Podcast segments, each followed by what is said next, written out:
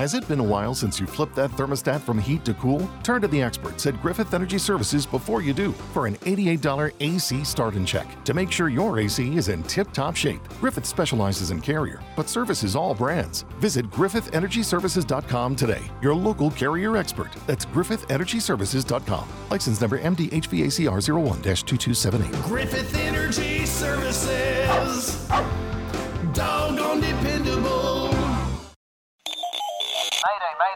Down. Ellos nos observan. Houston, we have a problem.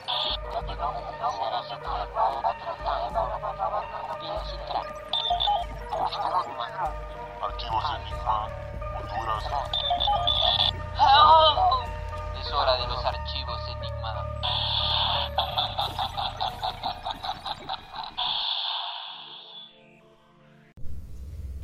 Hola amigos, bienvenidos una vez más aquí al podcast de Archivos Enigma. Y hoy venimos cargados de una información como que hay que despertar la mente de las personas. De hecho, el miércoles fue demasiado rápido ese programa del 9-11. Hoy, viernes 13, traemos como información rica en todo, pues, para que ustedes disfruten. ¿Cómo estás, Darío? Todo bien, todo bien. Mira, emocionado, como vos decís, de ese tema, para compartir el conocimiento, ¿me entendés? Para que la gente pueda ir a la fiesta y dar estos datos curiosos. Sí, Y además porque estamos en el mes de la patria, hoy es viernes 13, dat- el dato curioso de la luna que miran hoy. eh, no sé- Luna llena, hoy luna llena. Una, es una super luna llena, ¿verdad? Una luna llena con viernes 13. Ajá, eso es, es difícil que raro. pase. Ya van a ver un montón de brujería que van a hacer ahí, los masones, un montón de cosas raras. Pero como estamos en el mes de la patria, ya el 15 de septiembre es eh, el Día de la Independencia, queremos hablar más de esta historia oculta, esta, pero de Honduras. Esas cosas que le han dicho como cómo murió la empira. Hoy vamos a decir un montón de informaciones desde sociedades secretas, eh, la eh, las iglesias, historia que no sabían y lo más famoso de Honduras, que gracias a Jorge Montenegro, leyendas y mitos.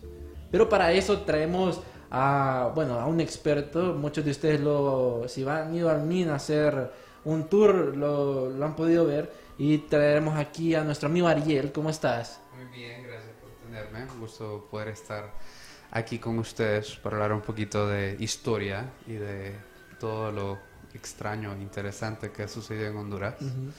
Contanos, este, sabemos que estás en el MIN, haces estos tours. Mucha gente dice que el MIN asustan. Tiene historia ese museo. Mucha gente aquí no está acostumbrada a ir.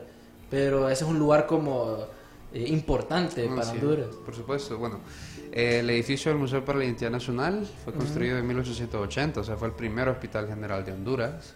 O sea, es un hospital, o sea, de por sí ya o sea, había gente que murió ahí.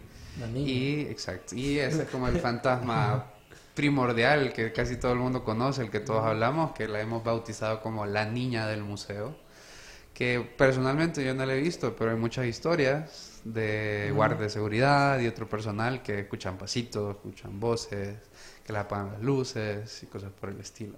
Fíjate que José enamorado dice Ariel. Amigo mío. ¿Qué tal? Ahí ya está trayendo gente.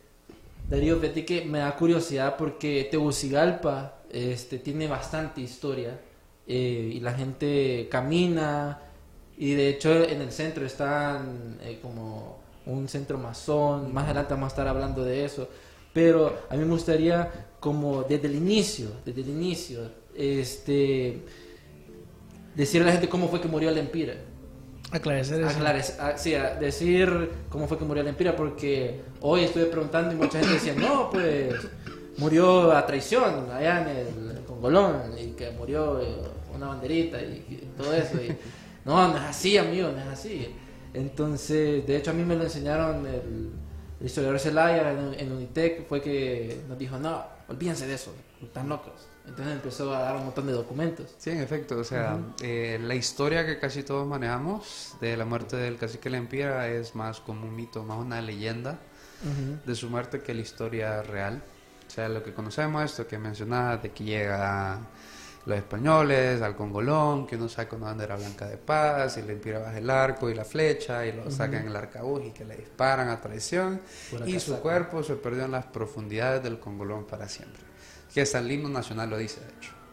Entonces, en mil, en los 80s, que ahorita me fue un poquito el- el- el- la fecha, pero fue entre 1982 y 1985, el historiador hondureño Mario Felipe Martínez encuentra en el Archivo General de Indias, que está en Sevilla, España, una probanza de mérito, que ayúdame con el nombre, Rodrigo Ruiz, Sí, Rodrigo escrita Ruiz. por Rodrigo Ruiz, que fue quien eh, asesinó, quien mató a Lempira, según esta probanza de mérito. O sea, él narra de que Lempira, o el Empira, que se aparece con una E al inicio, en el documento había estado como asediando diferentes sitios españoles en el área centro, occidente, oriente de Honduras, de lo que es Honduras ahorita, y que por eso se puso una recompensa por parte de, de su cabeza, es decir, que el que matase a la empira se le iba a dar un- de manera vitalicia 500 libras de plata. Entonces Rodrigo Ruiz, al- según el documento, lo alcanza en la montaña de Cerquín, y en la montaña de Cerquín empiezan a pelear hacia cuerpo a cuerpo, y la empira pierde, y su cabeza, según la provincia, la provincia de mérito, fue cortada como evidencia de esta victoria.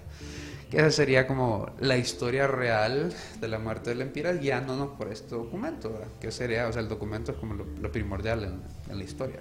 Sí, porque o sea, es un documento legal. Eso cabe mencionarlo, pues, que es diferencia que, si me equivoco, como el otro mito de que supuestamente engañaron a la Empira, que la gente se tiene que preguntar cómo es que el indio Empira va a saber que la bandera blanca es para rendirse y Exacto, todo y eso. desde ahí es- sale- nace eso, pues. Desde ahí sé que es un mito. O sea, Exacto. una, una bandera blanca es, una, es de paz en un contexto occidental, europeo. Para un indígena de América que en su vida había visto eso, no, no va a significar nada. Pero, o sea, que esta historia no le resta importancia histórica al empira. O sea, el empira verdaderamente fue un símbolo de la resistencia indígena en los primeros años de conquista y colonización. Y eso es lo que importa. Pero ¿cómo fue que nació esa segunda versión? Fíjate Que- que... e- e- Eso es lo curioso, o sea, Bueno. alguien vino y creo que fue un poeta que Realmente- metió esa versión para que... Mira, sinceramente no había documentos. no te lo podría decir yo Sí. así puntualmente por qué, pero Ujú. probablemente tiene que ver con cómo se establecieron los próceres. En términos generales, a inicios del siglo XX, o sea, se, se establecen los próceres para crear figuras históricas con las cuales nosotros pudiésemos sentirnos identificados. Ujú. Y lo que no solo se eligen los próceres, sino que se ensalza su historia, se esconden las cositas feas y raras Siempre. para que se conviertan en eso, en los héroes de la patria. Entonces probablemente la historia de la empira se ensalzó de esa manera para poder también crear este superhéroe de la historia hondureña con el cual nos pudiésemos identificar. Se dice que el Empira eh, se puso, ¿cómo se llama? La armadura española. Ujú, Una para pa- infiltrarse. Ah, para pues. infiltrarse y hacer una matancina ahí, pero también como que tenían esta creencia que la armadura le daba poder de los españoles. Sí, eso, eso probablemente tenía que ver con las creencias Ujú. generales de la población indígena original de nuestras tierras con respecto al, al conquistador español. O sea, por ejemplo, en- ya por la parte de México estaba como esta historia de las montañas flotantes que iban a llegar un día con uno de los dioses principales de la cultura azteca y que iba a bajar, que era un ser blanco con cabello como rayo de sol y aparece Hernán Cortés y creen que él es el dios Sí, y que eran seres eh, fusionados entre hombre y caballo. O sea, eso tiene probablemente, si eso, si eso pasó, probablemente tenía que ver con ese pensamiento mágico que había alrededor de estos seres humanos que no conocían y que de repente llegan a sus tierras. Los reptilianos, decía. Pero sí, es curioso porque eh, mucha gente y a los niños, algunos profesores, no sé, ¿verdad? Les enseñan eso, pues. Y mucha gente piensa de que. eh, yo me lo imaginaba chiquito como Lempira ahí arriba, y manes allá abajo, y como. ¿Qué algo chistoso? Cuando yo estaba en el kinder, eh, me tocó hacer como una dramatización de la muerte de la empira. Y a mí me tocó ser Rodrigo Ruiz. Y me puse a llorar porque no quería matar a la empira. Desde pequeño te gustaba la historia, desde pequeño, Sí. sí. Sí, sí. Ahí hablábamos hace un ratito con Jean-Pierre que, que sí, siempre he tenido una- un interés bien profundo hacia la historia, hacia la literatura, el arte en general. Y también casualmente, sobre todo las cuestiones oscuras, enigmáticas, fantasmas, aliens. Siempre me ha gustado, desde que soy chiquito. Pucha. Temas archivos enigma, vaya. Sí, temas archivos puros. Dice que sabe hacer brujería. No sé hacer ok. brujería, sé Sabe la- sobre la, brujería. teoría. dice. Sabe la Sé. teoría. dice. sé sobre eso, pero no lo hago. per Ya saben, amigos, ahí si quieren darle agua Una de limpia. calzón a, sacar a la suegra, ya lo contactan ahí. En. Lo que sí hago es que leo el tarot. Leo el, El tarot, tarot. pero no, no, no hago como se cree con el feeling espiritual, invocando, sino que sigo eh, técnicas desarrolladas por el psicoanálisis de Carl Jung. O sea, eso es lo que sigo. Que Carl tiene que ver. interesante. Exacto. Fíjate que este, interesante, eh, ya para tocar otro tema de los misterios y eh, los enigmas de Honduras, mucha gente cree que Colón este, puso pie a tierra en Honduras. Y fue a- que miré un, un post, eh, saludos a Fernando Carías, que me dio eh, esta información, que mm, Colón se enfermó, ¿correcto? Se enfermó de reumatismo y... No pudo bajar. Y gota, y no pudo bajar a hacer la, la misa ahí en Punta Cancino. Y eh, entonces Colón nunca tocó suelo hondureño. Sí, eso es el- la impresión que se tiene. O sea, lo que se nos enseña es que Colón llegó a la costa hondureña en el año de 1504 en Punta Caxinas, donde se supuestamente se hace la primer misa católica en todo el suelo americano, ¿verdad? Bueno, continental, no americano, porque los primeros suelos americanos fueron las islas, las islas del Caribe. Nosotros fuimos el primer territorio continental a donde llegó Cristóbal Colón. Entonces yo creo que, que- que es más una confusión por cómo se dice, porque, porque se- lo que se nos enseña es que Cristóbal Colón llegó acá, pero en ningún momento se dice o se da por sentado que él puso un pie aquí. A mí esto, en esto de Colón, no sé si quiero Ariel si nos puedes aclarar. ¿Has escuchado esto? De que Colón no fue el primero que descubrió Ah, no, para nada, fueron vikingos. No, Ok. no recuerdo el año, sincera ahorita, no me viene a la cabeza, pero fueron población vikinga y eso fue en la costa de Norteamérica. Y fueron bastantes años antes que Colón. Fíjate que me gusta que mencionaras eso porque te fuiste a la teoría de conspiración loca. ¿Me entiendes? Mucha gente no, no cree en eso. Yo en lo personal estoy de acuerdo con vos, que los vikingos vinieron aquí, o sea... Y es que está Yo creo que fueron los chinos, fíjate, no los vikingos. Por- porque en, en, en Copán hay como un indio barbudo y hay un elefante. Bueno, pero eh, si nos vamos por eso, o sea, la, la mayor, una buena parte de la población de América vino por el estrecho de Bering y son poblaciones asiáticas las que se introdujeron acá. Entonces tal vez no tiene que ver con... Es que creo que más la cuestión del descubrimiento de América, o sea, entre comillas, porque no, no se puede descubrir un territorio que tiene más de 10.000 años de estar poblado. Sí. un punto. Eh, tiene que es, es desde, desde una perspectiva eurocéntrica. O sea, Si nos vamos desde la perspectiva europea, no fue Colón, fueron vikingos, fue población vikinga que llegó a las costas de Norteamérica. Y eso es real, o sea, no es como teoría, es real, es la verdad. Fíjate que yo no he encontrado información, pero sí he visto personas que lo miran como teoría de conspiración. Pero yo estoy de acuerdo con vos, ¿me entiendes? Los vikingos me parece que vinieron aquí. Sí, porque ellos tuvieron uno de los de la migración, procesos de migración y exploración más grandes de esa época de la historia humana. Entonces tendría sentido. O sea, tiene sentido. Y no sé si vos has escuchado también, por ejemplo, que eso me acuerdo que eh, Rolando Zelaya, que en paz descanse, en su clase nos compartía, que él creía que Cristóbal Colón como que él ya tenía bien planeado estos viajes. Lo que él cree, que estos son más que todo como rumores teorías de conspiración, que Cristóbal Colón en uno de sus viajes, una persona le dijo, hey, si vas- viajas a este lugar, vas a encontrar tierras, que son tierras nuevas. Entonces es que en realidad Colón cuando emprendió el viaje ya sabía que habían tierras aquí nuevas. Pues eso es algo que ya he escuchado, sinceramente no he investigado al respecto, pero podría tener sentido, o sea, es, es un poquito absurdo para mí pensar de que no, de que en ningún momento hubo un tipo de, re- de relación, un contacto previo con las tierras exactamente, o que ya no existían historias rondando ahí por, por Europa o por Asia con respecto a nuestros territorios. Entonces, me parece, si, si pasó, me parecía, me parece factible, o sea, lógico. Y lo curioso es que Colón murió sin saber que había descubierto... Sí, eso es lo que se conoce. es lo que, se, lo que se dice, que él vino y creyó que eran las, las indias. Sí, las indias. de- de- Ah, Y fíjate que no solo está eso, también está supuestamente en documentos oficiales que esto supuestamente lo dijo Gonzalo Fernández de Oviedo, que dice, algunos atribuyen al almirante Colón el diciendo que él descubrió supuestamente Honduras, pero él dice, eso no es así, porque el Golfo de Higueras lo descubrieron los pilotos Vicente eh, Llanes Pinzón y Joan Díaz de Solís. E. Pedro Ledesma. Entonces lo que se dice es que en realidad cuatro años antes de que viniera Colón, supuestamente Honduras, ya otros españoles estaban recorriendo esa tierra. O sea que inclusive otros españoles ya habían eh, Ya tocado tierra antes que Cristóbal Colón. pucha. No, que te- tienes, tendría sentido. O sea, Sí. el- en 1504 es que él, se, o sea, el hito histórico que conocemos es que él toca o llega a tierra continental aquí en Honduras, pero perfectamente antes de eso podrían haberse hecho exploraciones a lo largo del Mar Caribe que diesen por sentado que aquí existía tierra. Fíjate que, eh, hablando de, de Honduras y, y de todo esto de Colón, a mí me da curiosidad bastante dos cosas. Como el- el- la primera persona, creo que se llama John B., eh, que tuvo interacción con los españoles y que le pusieron Pedro Pérez. Pedro Pérez, así le pusieron, y les ayudó, como desde La Mosquita hasta Punta Caxina, le hizo un mega tour ahí, lo saludó y todo.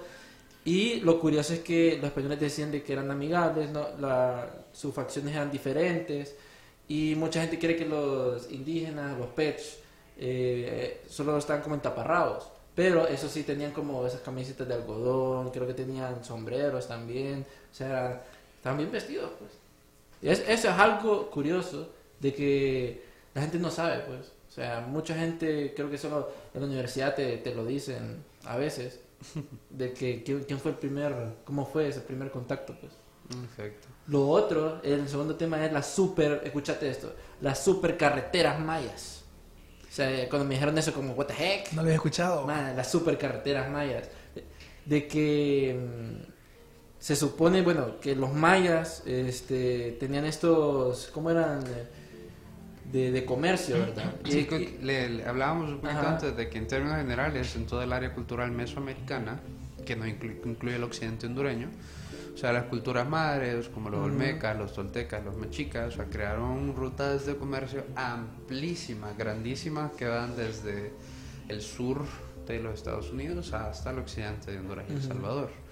Entonces, Ahí tenemos una foto, este, créditos ahí a Fer Caría en su página, que aquí están una foto de las supercarreteras mayas que tomaron con, como cuando descubrieron eh, la Ciudad Blanca, con una tecnología. Y creo que los incas también tenían eh, Sí, las y eso supercarreteras. está súper documentado. En sí no eran carreteras, sino que tenían un sistema de comunicación bien interesante. O sea, habían figuras eh, que eran preparados, hombres que eran preparados para correr, literalmente. Ellos entregaban mensajes, así movían información entre las ciudades. El internet, incas. Pucha. En efecto, o sea, eran como espacios carreteras, podemos decir, donde una, o sea, un tipo corría cierta cantidad de kilómetros, entregaba el mensaje y el otro lo tomaba y corría, y así movían información a lo largo del Imperio Inca. Fíjate que eso para mí es nuevo. No, no, lo, cono- no lo conocía y me parece increíble porque yo tenía esta percepción de que las tribus pasaban en guerra. ¿Me entendés? sí, o sea, sí. Pero hacían comercio, entonces para mí eso es nuevo, ¿me entendés? Asumo que pues, no. sí, Que, sí había comercio, pero sí también había eh, actos de violencia o bélicos, bélicos, más que de violencia, actos bélicos, sea, actos de, de- de guerra o de lucha por territorios entre varias de las culturas de, de nuestro territorio, y eso es algo que se reproduce en todo el continente. Fíjate que es curioso porque eh, la gente cree que, bueno, se dividió así, los aztecas, los mayas y los incas tenían como su personalidad. Los aztecas eran bien, bien sádicos, los mayas eran más intelectuales, los incas... Bueno, aunque los mayas tenían, Sí. tenían ciudades vasallas también.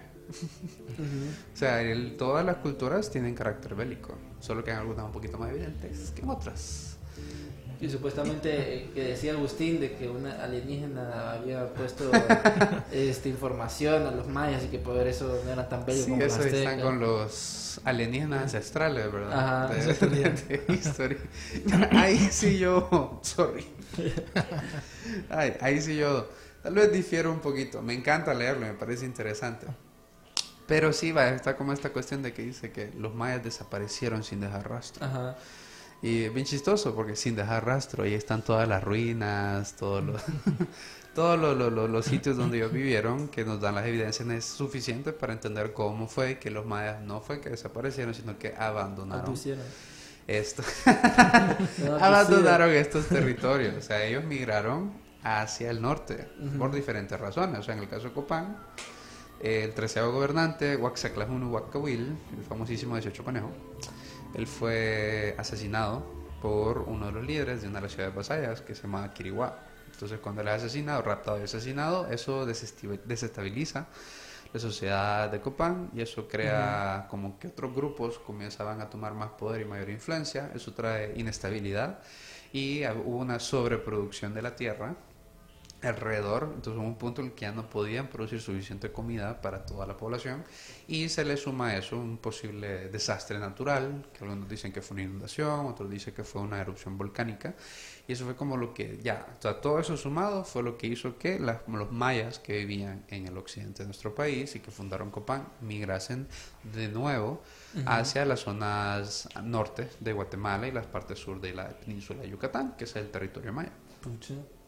Fíjate que yo quiero ya entrar como a un tema más, más enigmático, más conspiranoico. Y es de que hablamos en extracámaras de las sociedades secretas en Honduras. Y de que Francisco Morazán era masón. No sé quién más, quién más era masón. Eh, Trinidad Cabañas. También. Trinidad Trinidad Cabañas. Dionisio Herrera, Francisco. Morazán, Francisco Bertrán, Tergancio Sierra, Sierra, Juan Lindo, Carlos Hart. La can todos los presidentes, mira, te lo juro, que me puse una lista. Hay muchos, muchísimos presidentes. Muchos presidentes, como tenés idea, exagerados masones. Y de hecho, Francisco Bertrán fue el que fundó la logia masónica La Igualdad número uno, La número uno, es cierto. que es la que está en el barrio abajo de Tegucigalpa. Donaldo, ponete un video que se llama Amazonas, porfa, por mientras. Que son, eso es como mencionaba, mira, Dionisio Herrera, por ejemplo, eh, desde ahí, desde el inicio, Valle. de influencia amazones. Vaya, fíjate que Valle no me acuerdo lo visto. ¿Quién? Valle. Mm, Dice, no encontré Creo que él no. Yo no encontré información, José, pero- José Cecilio del Valle era un ilustrado, era un sabio. Ahí se le dice, ¿verdad? Pero sí, no creo. Y también, a mí lo que me pareció increíble, ¿me entendés? De ver más o menos como la influencia que ha tenido eh, los masones en Honduras. Bueno, es que fue en toda la zona, en todo Centroamérica, pues. Sí. Eh, todo el mundo. La élite, En todos los la países tiene élite, la élite creo ya. Carlos Hartley. Ujú. el del himno, ¿me entendés? Nacional, también ellos ya puedes decir. Miguel Pamarona, exacto. Porque aquí, aquí está la cuestión, o sea, que a los masones eh, se les conoce como sociedad secreta, pero es que le decía, Todo lo- los, mas- los masones no es que son secretos, son discretos. O sea, lo que pasa dentro de la logia masónica se queda dentro de la logia masónica. No comparten nada de esto, no es una religión tampoco, es una sociedad, por así decirlo. Que yo estoy un poquito de desacuerdo con algunos preceptos sociales que ellos tienen. Bastante, tiene Pero- bastante pista. Money, money. Cabal, tiene muchísimo dinero. Y hay una especie de tener mucho dinero, creer en Dios. Y un ritual. Tener, según, o sea, las tres, las tres cositas que tiene que tener un masón es, uno, creer en Dios. Dos, tener como las virtudes y las bondades necesarias que hacen un hombre recto. Hombre, aclaro, ¿verdad? Lo Hombre. investigan y todo te investigan. Sí, hombre Una recto. Y la tercera es eh, tener un interés por el bien común y por el avance de la sociedad. Esas son como las tres cosas que te dicen que tienes que tener para ser un masón. O sea, si lo vemos desde ahí, es como, ah, qué chill, qué tranqui, es como un club. Y sí, es como un club, es una pero más que un club, es una sociedad que posiblemente también tiene unas cosas extrañas y misteriosas. Fíjate que este, a mí me decían cómo era la iniciación de los masones y es tipo el Stanley Kubrick. Se te ponían así con, con capuchas y todo y escuchabas estos sonidos y vos no mirabas qué onda. y Llegabas ahí, estaban aquel montón de personas y después hacían como un cántico, un ritual y, y ya te hacían aprendiz. Porque primero haces, sos aprendiz, estás como en- un grupito, una logia y después de eso pasas... ah, te van como regalando Son información. tres, son tres como tres steps. O sea, el primero son, sos aprendiz, el segundo no lo sé, y el último es como maestro. Como Pero ese es el nivel... el- 33. Ajá, el nivel 33. el mero mero. Qué, qué increíble, me encanta el nivel 3. Puro RPG. Puro Call of Duty. cabal. Pero sí, o sea, los, los masones han influenciado o han participado, o al menos varios de sus miembros han participado en procesos muy importantes en la historia de la humanidad. Walt Disney, por ejemplo, uno de mis héroes, uno de mis personajes históricos favoritos, él era, él era masón. Y en el caso de Honduras, como ya miramos en el video, hay muchísimos que fueron masones. Dionisio Herrera, Francisco Morazán, ahí Y- están todos. Han habido un montón de logias también. Sí, aquí en Honduras hay creo que entre 13 y 14 logias 13, masónicas. pucha. 13, fijo. La que Esa es la, todavía... esa es la que mencionaba de la primera. Esa es la logia La Igualdad número uno, que está en el barrio abajo, esa sigue funcionando, sigue abierta. Esa fue fundada por el presidente Francisco Bertrán. Y en San Pedro Sula, por ejemplo, está la logia Eureka, Mm, que también funciona. antigua también. En San Pedro Sula fue en 1899 que se fundó la logia. Y en la Ceiba, que ahí hay otra, fue en 1900. El ojo Illuminati. Yo creo que hay que preguntar a Ariel a ver qué opinaba. No sé si puede regresar un poquito, Donaldo. Lo de los símbolos. Específicamente lo- ese símbolo me pareció un ojo así, lo más estilo Illuminati. pues. Es el ojo que todo lo ve, es una representación de la omnipresencia, omnipotencia y omniscencia de Dios, De Dios, que es sí. la figura principal para todo mes- masón, o sea, o debería serlo al menos. En la iglesia de los dólares también está, fíjate. Sí, Adentro. Pero, pero eso no, o sea, aunque se, se ha, ha sido tomado por sociedades y otras cosas, es universalmente un símbolo de Dios. O sea, en términos generales es un símbolo de Dios. Y como muchas de esas sociedades están muy conectadas con estos valores religiosos, si lo queremos llamar, aunque no sean religiones, Illuminati. lo encontramos. O sea, el símbolo per se de los, Illuminati- del, de los masones no es tanto el ojo, sino que es la G con el compás y la escuadra. O sea, el compás que dirige, la escuadra que mide y la G que representa a Dios. O sea, God. Ujú. Fíjate, Ahí le pasé a Donaldo este, cómo se mira el, El interior. Ajá, el interior. Sí, esa es la logia masónica número uno. Fíjate que Igualdad. mundialmente todas siempre tienen ese diseño del patrón en el suelo de, De ajedrez. de ajedrez, por decirlo así, ajedrez, ese color, a mismo, blanco y negro. Eso me parece bien peculiar y que siempre tienen como las columnas. Eso lo he visto en todas, a lo largo de todo el mundo, siempre todas tienen eso. Sí, que la- la- Y el no te espacio también de conocimiento. Mm, también, No te sabría decir exactamente por qué las ponen, pero las columnas en general o cualquier cosa que tiene forma de columna en términos de, de historia de la humanidad, de historia del arte, usualmente son símbolos de, de conexiones entre la tierra y el cielo, etcétera, etcétera. Hasta los mayas tenían eso, o sea, lo- las estelas fueron construidas inspiradas en los árboles de ceiba. O sea, que los mayas creían que eso era el axis mundi, o sea, pilar o puente que conecta los mundos. Así como tipo coco. Algo así. ¿Qué? O sea, la- la- todo, la- todo lo que está en Coco es Ajá. parte de las culturas mesoamericanas, fusionada también con creencias católicas. Fíjate qué interesante esto porque además de las sociedades secretas, que hay un montón de simbolismos en el centro de Honduras, eh, uno, uno va caminando ahí y uno se pregunta, pucha, pues aquí pasó Francisco Morazán, el man era un masón, a saber qué es lo que pensaba. Que de hecho Francisco Morazán, si ustedes no sabían, solo usó una vez eh, uniforme Uniforme militar. O sea, él no fue un militar. O sea, era un, era un civil. O sea, sorry si ofendo a alguien. pero él no era militar. Él era un político. Pero era un político. hermano. Y eh, y muy bien, bien, bien talante, supongo. Como Juan era. Entonces, él no era militar. O sea, las estrategias militares de él fueron dirigidas por Satrush, el famosísimo Satrush. Ujú.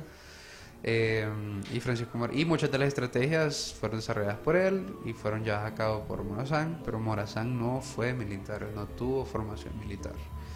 Eh, que entiendo que lo tomen como el general Morazán, pero él no fue.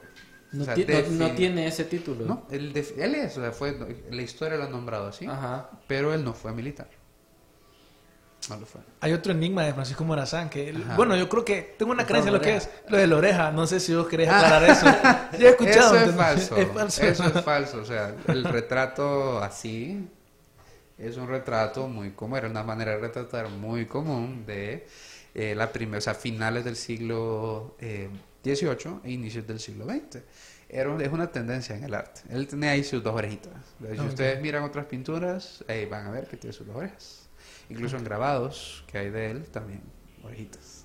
Entonces, sí, eso es ya es, ese ya es un mito. O sea, es un mito así como el mito de que la, la estatua que está en el, que tal vez no sabían esta, que está en el, en el Parque Central, supuestamente no es una estatua de Morazán. Porque supuestamente la Mara que mandaron a Francia con el dinero para, para hacer la estatua se lo bebió. Qué Y con el poquito dinero. buena, no me la sabía. Y con el poquito dinero que le, que le quedó, compraron Ajá. como una estatua random. Ahí está, mira. Que se parecía a Morazán. Sí. Pero eso es un mito, es una leyenda, porque si es Morazán, solo si te le acercas al papón vas a ver que tiene toda la nariz, las patillas, así es él. Pero eso- hay un- son como esas leyendas interesantes que hay alrededor de todo esto. Ya que estás hablando de iglesias y del centro, otra cosa que mucha gente no sabe es que hay túneles que conectan las iglesias del Ajá, centro, como la y- Catedral de. San Miguel Arcángel y la iglesia de los Dolores. Sí, ¿Hay que- alguna, ¿Hay alguna explicación de por qué les hicieron o no? Probablemente era una manera de movilizar tesoros, cosas importantes. Viene, se dice también que hay túneles, que esos túneles se conectan con casas que están en el área de la Leona, que es donde vivían La las personas importantes, en efecto. Pero sí, existen. Sí, Sí, sí, sí, de hecho, uno, uno de los accesos, estoy dando información clasificada, este, uno de los accesos está en el Museo Militar. Este, si ustedes entran al Museo un- Militar... Hay un pocito que ese Ah, pozo se, se- No, en ese pozo no está. pero ahí se excavó para poder Ah, para poder ver, pero, Recorrer, pero, la, exacto. pero la entrada, ¿sabes dónde está? No.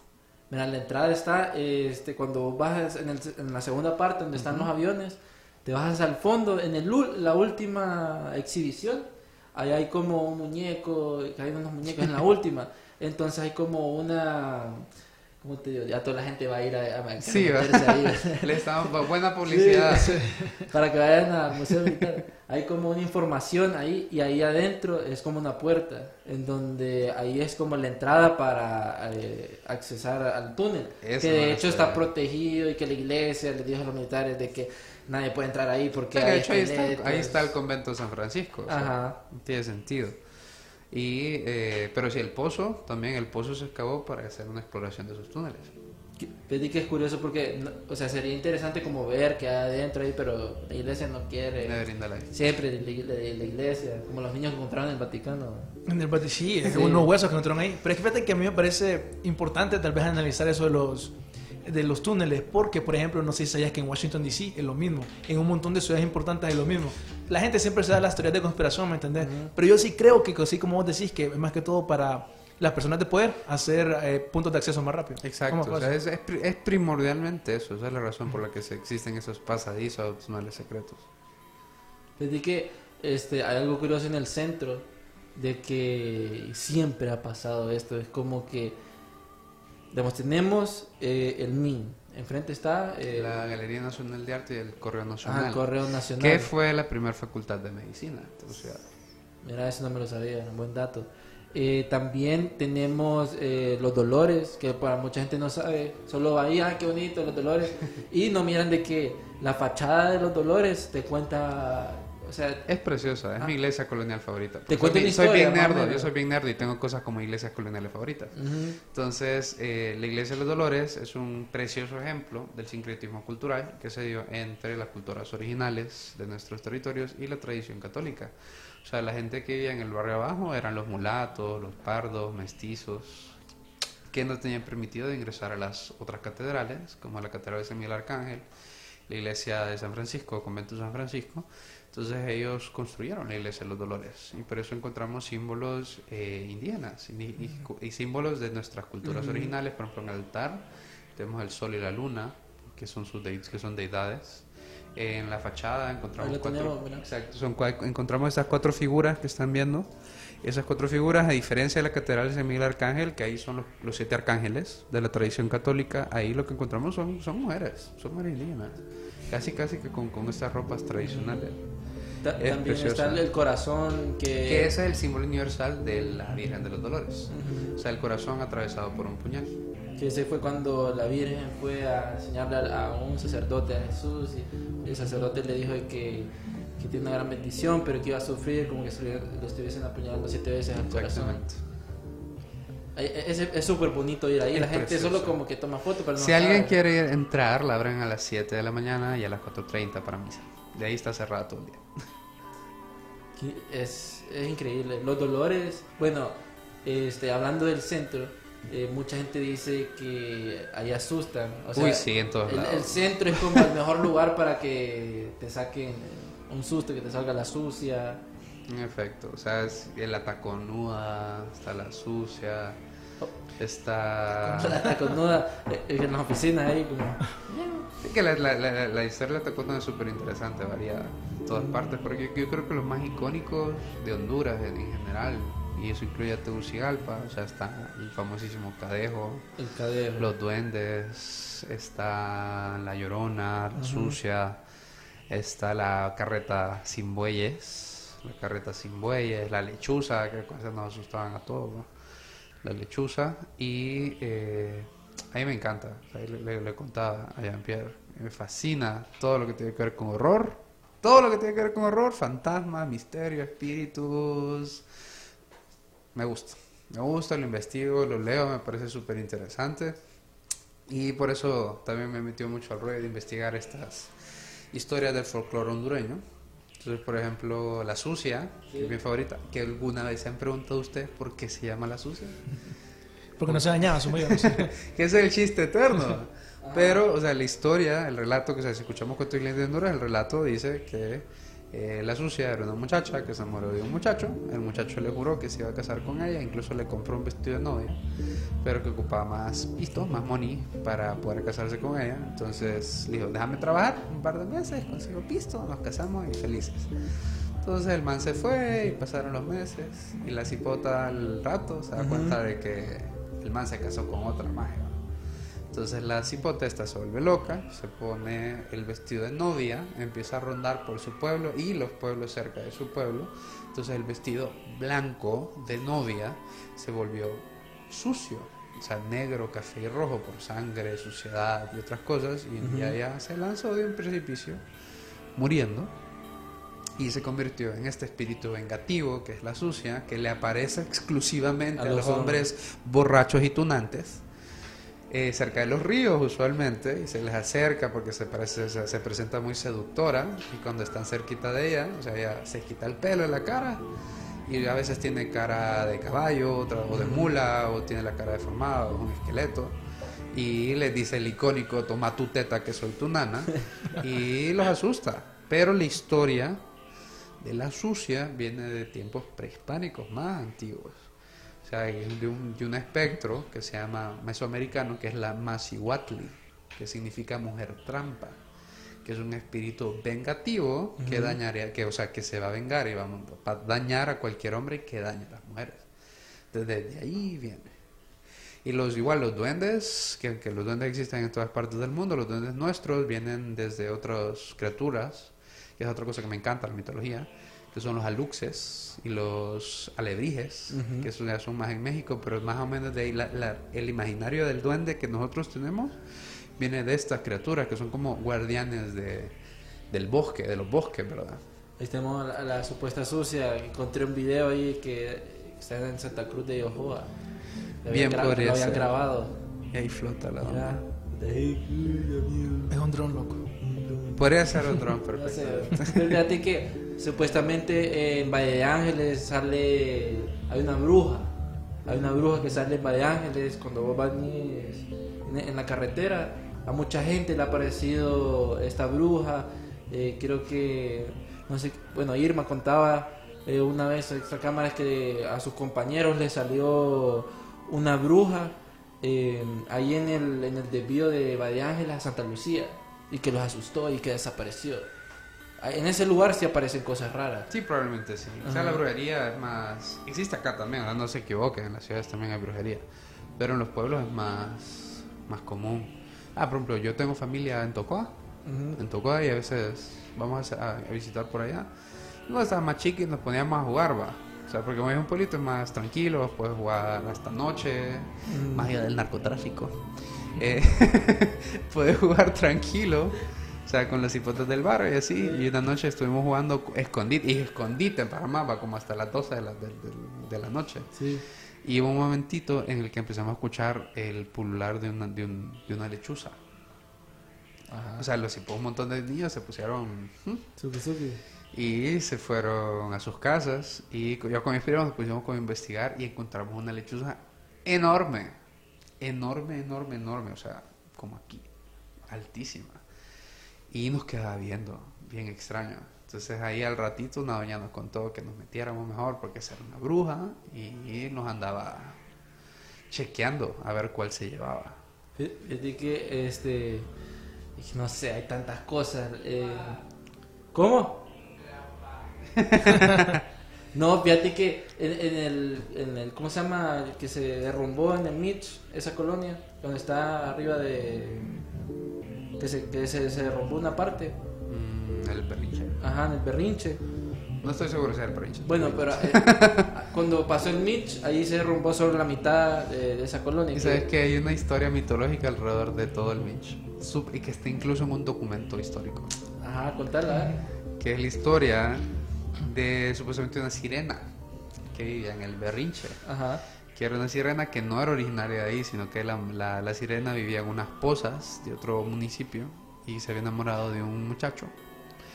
Y eh, la familia se dio cuenta que el muchacho y la sirena estaban enamorados, entonces agarraron a la sirena y le vinieron a tirar una poza aquí para que nunca estuvieran cerca. Entonces decían que hasta que la montaña se cayese, la sirena se iba a poder volver a eh, reunir con su amado. Y hay un testimonio de un bolito que en pleno Mitch él jura que él vio cuando se creció el río Choluteca. Él jura que él miró una serpiente negra con cuernos moviéndose por el río y con la sirena en la cabeza, moviéndose por ahí. Ahora, fue un bolito. Fue un bolito el que lo vio. Pero eso es algo bien interesante. que Hay un documento histórico, o sea, un documento, un testimonio escrito que nos relata eso. ¿Y dónde lo podemos encontrar? Y quiero, En quiero el ver archivo eso. general. El archivo de- general. De que está en la casa presidencial. O sea, en la antigua casa presidencial, ahí está el Ajá. archivo general de Honduras. ¿Y se Ahí. puede ver? Sí, claro. Vos puedes consultar los documentos que quieras ahí. Hay que ir a Que ahora, que, que lo encuentren, yo no sé de qué año es ni cómo lo tengas que buscar, ¿va? Ajá. Pero si quieres consultarlo, puedes consultar. Hay que hacer una investigación ahí para buscar el documento. ¿Te imaginas ver una serpiente negra en medio del Mitch? Es que... Y la sirena ahí como. Cabal. No, pero es, es interesante porque en eso que te decía de, de, derrumbe el berrinche, se supone que había un brujo eh, de que había vendido su alma y no sé qué, y que tenía una serpiente. Y cuando él murió, fue cuando pasó el Mitch.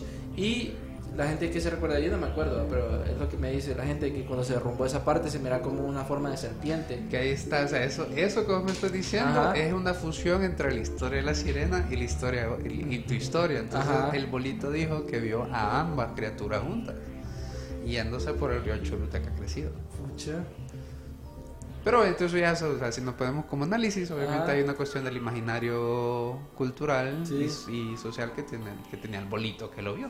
Andaba bien high, Andaba bien high. Ahora, si queremos hablar de lugares eh, embrujados, o sea, reconocidos como embrujados, en Tegucigalpa es la antigua casa, eh, la antigua penitenciaría central. O sea, en la antigua, en la antigua penitenciaría central, o sea, dicen que si vos pasabas en la madrugada, vos vas a escuchar gritos, escuchas cadenas, escuchas, dicen que se escucha incluso cuando se cayó parte de la penitenciaría en el Mitch y puedes escuchar los gritos de los reos y escuchas como chapoteos enormes en, el río. O sea, dicen que si vos pasas por ahí, escuchás, porque escuchás. Y más, si quieren, investiguen y entrevisten a, a los guardias. Ajá. Los guardias les pueden contar todo lo que ustedes quieran de eso. Y otros lugares espan- de, de espanto está la Leona, o sea, está el castillo Belushi, Ah, sí, sí, sí. que sí. también dicen que por ahí sale el dueño, o sea, quien construyó el castillo Belushi, eh, está el Nin, está el museo con la niña. De ahí en otros lugares de Honduras, o sea, está la Casa de la Cultura de Santa Rosa de Copán, que dicen que ahí amanecen gotitas de sangre fresca todos los días. Que podría ser cual- cualquier cosa, pero ¿La- eso es lo que se cuál cree. es esa? La Casa de la Cultura de Santa Rosa de Copán. ¿No es esa la famosa casa? Es que está la casa embrujada que está en la carretera a Asia, que fue que era una casa cural, era una casa cural en tiempos coloniales. Que se dice que hay un tesoro ahí escondido y que la gente va y que no aguanta, que hasta, hasta, los, de, hasta los de HCH fueron. Y que la mujer, sí, la mujer salió corriendo. Sí, y, "Ay, no exacto. puedo, no puedo, Y vos pasás y creo que está entre un aserradero y una casa. Hay otra casita, ahí está, y mira Sí. la casita allá al fondo, en medio de todo. Entonces está esa, está la Casa de la Cultura de Santa Rosa, está en la fortaleza de San Fernando de Moa, que ahí dicen que eh, también si vos te quedas muy noche, vos escuchas disparos de cañón, vos escuchas gritos de la gente que fue torturada ahí, porque ahí fue cárcel también, no solo fue fortaleza. Y hablando de fortalezas y volviendo, o sea, como volviéndolo a los masones, la, eh, el la fortaleza de San Cristóbal, que está en Gracias, tiene la forma de la estrella de David, o el ojo de Salomón, como lo conocen. Otras tiene esa forma, si la miras desde arriba son la estrella, una estrella de seis picos. En el fuerte de. Que ahí está enterrado Juan Lindo, y Juan Ajá. Lindo era masón. Sí, Entonces, que- tal que- vez hubo influencia por ahí. Buena conexión, sí, lo más seguro, ¿me entiendes? Dice- yo, yo tantas veces ahí no, me- no me había fijado en eso. Sí, esa conexión, ¿me entiendes? Y gracias tiene una de las leyes, o sea, una, una leyenda nuestra, nuestra, Ajá. nuestra, nuestra. Porque nosotros compartimos muchas criaturas con toda Latinoamérica, pero esta leyenda, que es la leyenda del Ulero, o sea, U-L-E-R-O, No conocí. Ulero, es una historia que dice que había un man que le gustaba apostar, Ajá. que le gustaba apostar y eh, un día, se puso, una noche se puso a apostar con la esposa del alcalde y la doñita le ganó y el man se encachimbó y le zampó en la, en la cara y toda la mara del pueblo se enojó y lo empezaron a perseguir y el tipo se metió a la iglesia de la Merced, que es una de las iglesias más antiguas del país y una de las más icónicas de Gracias. Pidiendo refugio, porque vos no te puedes meter a una iglesia. Si vos pedís refugio, si el cura te da refugio, vos no, o sea, no importa lo que hayas hecho, la gente, la gente bueno, ahora sí se pueden, pero en aquellos tiempos, si te dan refugio, vos no te podías meter a sacar a la persona porque es un lugar sagrado. Entonces a la Mara le valió blip. no le importó. Se metieron, se metieron, agarraron al man, dicen que hasta quebraron la figura de la Virgen que está, o sea, la Virgen de la Merced que está ahí, y que sacaron al man y le cortaron la cabeza y se lo hundieron en aceite. Y por la barbaridad que habían cometido y por el sacrilegio de haber asaltado la iglesia, el cura maldijo a Gracias por tres generaciones. Entonces supuestamente eh, a lo largo del tiempo. Creo que no, no, no tengo claro si fue antes o después de la, de la independencia esto, pero supuestamente por 30 años en Gracias no crecía nada, Era- había sequía, enfermedades, plagas. Hasta que llegó un cura que es muy importante en nuestra historia, y no me acuerdo, en la historia del país, y no me acuerdo ahorita el nombre, qué buen historiador que soy. Eh, hasta que él llegó y, y él retiró, él bendijo a la ciudad y él retiró la maldición de gracias.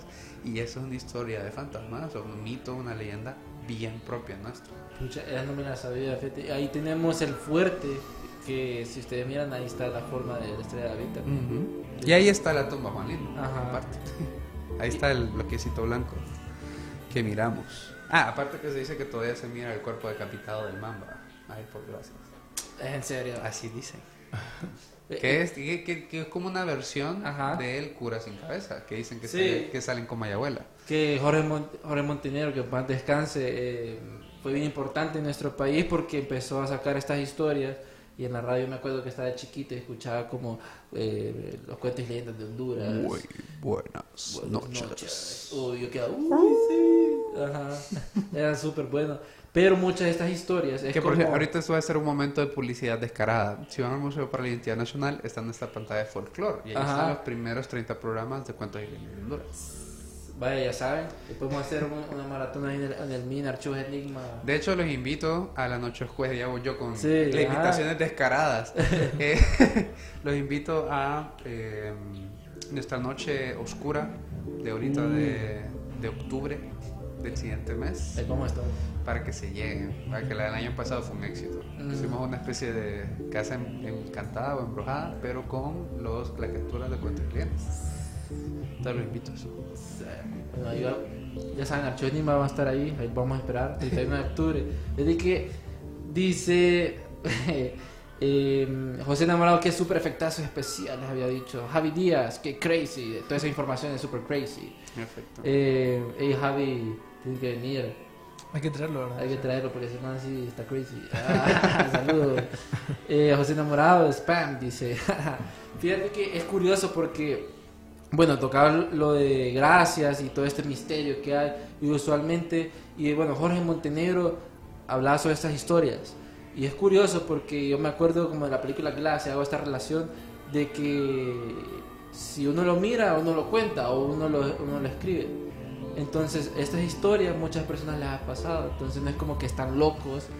Hay algo que pasa ahí, pues. O sea, el duende, la sucia. Sí, que hay historia, incluso mi mamá a mí me cuenta, porque eh, mi- mi- nosotros vivimos en- el barrio eso. La Ronda, y a mí me cuenta historias así de muchachas que en la cuesta de mi casa supuestamente un duende las enamoraba, y me cuenta que una cipota la encontraron tirada, golpeada, con tierra y así, porque le- no se, no se le habían negado No servía para duende. a un duende. y cosas así. Uno, si buscas, vos encontrás, como decís. Y, eh, como digo, yo soy una persona bien racional. Por más que me encanta todo, Sí. todo esto, soy una persona bien racional. Pero, igual dentro de esa racionalidad, yo tampoco doy por sentado que esas cosas no pueden existir o no existen. Ujú. Por eso está lo, lo del tema de la brujería y todas esas cosas. O sea, yo leo, he leído y investigado porque gratis. me interesa. Porque me interesa, pero no lo hago por esa pequeña posibilidad, o tan pequeño, tal vez no tan pequeña Sí. posibilidad, de que sí sea real. O sea, por- y por eso el tarot yo no lo leo con el feeling, sino con patrones de, de, psico- de psicoanálisis, o sea, con, con este, estrategias y técnicas de psicoanálisis. Entonces, eh, por eso es que yo no me meto. Y yo tengo un montón de, de historias de, de, de miedo cuando estaba chiquito. Me acuerdo una vez, estábamos, mole- estábamos en Navidad, Ajá. estábamos en la casa de mi abuelita. Nosotros vivíamos en el barrio Chipile, a cinco casas del, del cementerio Chipile y a tres cuadras del cementerio general. Y estábamos los típicos primos grandes molestando a los primos chiquitos. Entonces estábamos con este feeling del Freddy Freddy. ¿verdad? Y Pura nosotros obviamente uno, uno moviendo, casera. pero uno movía las cosas. ¿va? Entonces solo era para molestar a los chiquitos. Yo no los estaba molestando, aclaro. Yo solo presenciaba cómo eran molestados. Entonces en ese momentito en que un primo por molestar les dice, ¿saben que si yo digo tres veces la sucia, va a salir la sucia? Y los niños llorando. y, "Ah". Entonces viene mi primo y dice, o sea, la sucia, la sucia, la sucia. Y, hacía, y todo el mundo se queda callado. Y la cuestión es que estamos en la sala. Y la sala es como un rectángulo. era un rectángulo. Nosotros estábamos como acá. Y aquí había una ventanita que daba a la cocina. Y esa, la cocina estaba como por acá. Y al lado de la cocina había una bodeguita. Entonces se miró como la parte de arriba de la cabeza de alguien que pasó como de la cocina hacia la bodega. La cuestión es que estábamos solos. Y ahí se murieron mis primos del miedo. O sea, los grandotes que estaban Sí, fregando, sí, los chiquitos se murieron del miedo. Yo solo quedé como, "Mm, interesante. Pucha, Te dije que hay bastantes historias así. Mucha gente le ha pasado como, como estas historias de miedo. A Darío no le pasa nada, solo, solo numeritos. Creo que tenés que creer, no sé, vos ahí tal vez. Sí, obviamente, entre más. Es real, entre más vos creas en eso, hay más posibilidades de que te pase o de que creas que te está pasando algo. O sea, paranormal, algo extraño. O sea, todo tiene que ver también con, con esto. Y de hecho, hay muchas definiciones de actuales que tienen que ver con la idea de los fantasmas. Sí. O sea, porque algo que sí existe es la energía. Y no digo energía en plan de energía. No, la energía es real. O sea, todo, o sea, el sonido es energía, la luz es energía, el movimiento es energía. Eso sí existe, es algo que es lo que mueve el universo. Físicamente hablando, o sea, no, no de manera metafísica. También metafísicamente, si lo queremos ver, pero físicamente hablando, la energía es lo que mueve el universo. Entonces hay nuevas definiciones de fantasmas que dicen que son impresiones de energía en tiempos y espacios específicos. Decir, que un fantasma vendría a ser una energía que se quedó estampada En en el en el espacio, reproduciéndose en el tiempo. Lo mismo, como decía Carlos. Y eso es lo que nosotros conoceríamos como fantasmas. Interesante. Fíjate que aquí nos están escribiendo ya para irnos, porque se nos está acabando el tiempo. Eh, dice Javi Díaz, confirmo, dice. Javi Díaz dice, le va a salir la sucia. Irma, nuestra fan destacada, nos dice, por favor invítenlo de nuevo para el Día de Brujas. Eso merece una segunda parte. Un gusto. Sí, además, mucha información tenés ahí, hay que desclasificar todo eso. y Sí, 31 creo. Sí. Vamos a hacer eh, un, un pre, o no hacemos un especial, un live ahí, ustedes van a ver algo. Y eh, José Namorado dice, lleven al programa al evento del NIN, o disfrazado. Bien. Seré Sí. más que invitado si quieren. no. Bueno, gracias Ariel por estar aquí en nuestro programa, eh, Archivos Enigma, desclasificando cosas de Honduras. Te esperamos tenerte más adelante para hablar más de, de historia y un montón de cosas. Sabemos que te gustan los aliens y todo eso. Y hoy fue un tema rápido, como el miércoles, Ariel. Sí, más o menos, se pasó rápido el tiempo. Y más que todo, ¿me entendés? Para la gente, para activarnos en este espíritu de independencia. Para celebrar los 15. ¿eh? Sí, hoy es viernes 13, recuerden, miren la luna y se va a poner roja. Eh, necesito redes sociales. Ahí- Ah, pues si me quieren seguir, no soy influencer, pero me quieren seguir eh, en Instagram me pueden buscar como Ariel Martínez Ferrari. Yo ahí subo mis cositas de mi vida, pero también de pequeños proyectos que hago. Por ejemplo, hago talleres de historia del arte en el museo todos los sábados a las 2 de la tarde si Ujú. quieren ir. Y todo eso lo hago por ahí.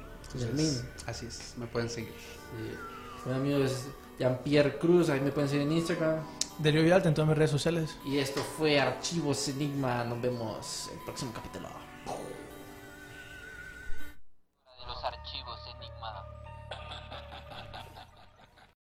I'm Robert Conti, Chief of the Metropolitan Police Department, and I need your help. Dangerous driving on DC streets has risen dramatically, resulting in tragic fatalities. Together, we can reverse this trend. So join me in our commitment to adopt safe driving behaviors in the district. Never speed, drive impaired, or drive distracted. Too much is at stake to be careless behind the wheel, and our officers are committed to a safer community. And you should too.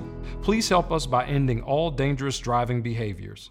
¿Por qué hacer esto? Cuando puedes hacer esto.